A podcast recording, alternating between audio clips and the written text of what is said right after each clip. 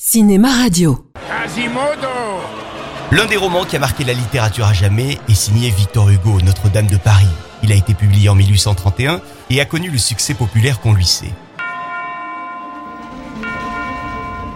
Quasimodo Du coup, il a été adapté au cinéma de nombreuses fois et il a même eu sa comédie musicale.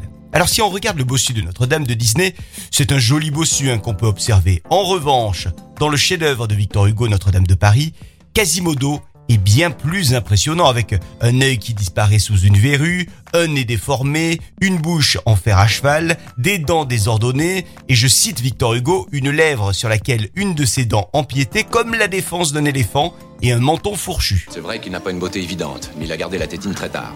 La question qu'on va se poser aujourd'hui est très simple. Est-ce que Quasimodo a réellement existé? Pour ne pas mettre plus de suspense, je vais vous le dire tout de suite, le fameux bossu de Victor Hugo n'est pas qu'un personnage imaginaire. Ah ouais. hmm. Quelle histoire ça aussi. Nous sommes donc dans les années 1820 et Notre-Dame de Paris est en pleine restauration. Le sculpteur Henry Simpson fait partie de ceux qui participent à cette grande restauration de Notre-Dame. Une restauration qui a été fortement endommagée par la Révolution quelques décennies plus tôt. Ce fameux Henry Simpson aime bien écrire. C'est le moins qu'on puisse dire puisqu'il a rédigé ses mémoires sur sept volumes. Et c'est dans ces mémoires qu'un archiviste britannique du nom de Adrian Glou a découvert il y a peu la trace d'un sculpteur de pierre, un sculpteur bossu qui aurait travaillé à Notre-Dame. C'est toi Quasimodo? Ah ouais quand même. L'ouvrage de Victor Hugo, Notre-Dame de Paris, a été publié en 1831. Et pour l'écrire, l'auteur français a bien évidemment dû se documenter sur euh, la rénovation de la cathédrale. Victor Hugo a donc passé beaucoup de temps à se renseigner et il pourrait avoir croisé à ce moment-là le tailleur de pierre bossu dont fait état Henry Gibson.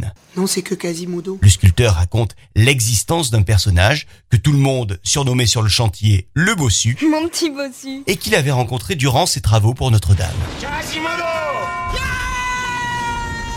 Il était tailleur de pierre pour le compte d'un sculpteur d'État dont j'ai oublié le nom, n'ayant pas eu de contact avec lui. Tout ce que je sais, c'est qu'il était bossu et n'aimait pas se mélanger au simple tailleur de pierre. Fais-nous confiance, quasi. Tu n'as vraiment pas à t'en faire. Ouais, t'es un vrai tombeur. t'es unique en ton genre. Et d'ailleurs, pour la petite histoire, Gibson décrit dans ses mémoires d'autres individus qui pourraient ressembler à d'autres personnages d'autres romans de Victor Hugo. Mais ça, c'est pas la petite histoire du jour. Juste un truc. Non, parce que j'ai besoin de savoir. Nous deux, c'est juste pour tirer un petit coup, c'est pour essayer de construire quelque chose de sérieux. Je t'aime. Et puis c'est la beauté intérieure qui compte.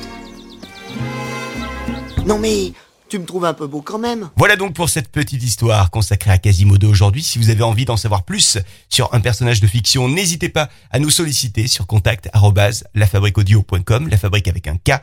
Retrouvez la petite histoire sur les réseaux sociaux avec notamment un groupe Facebook, un compte Twitter et n'hésitez pas à nous laisser des petites notes pour ce podcast sur l'appli Apple Podcast. Ah, attention Belle, j'ai un complément capillaire.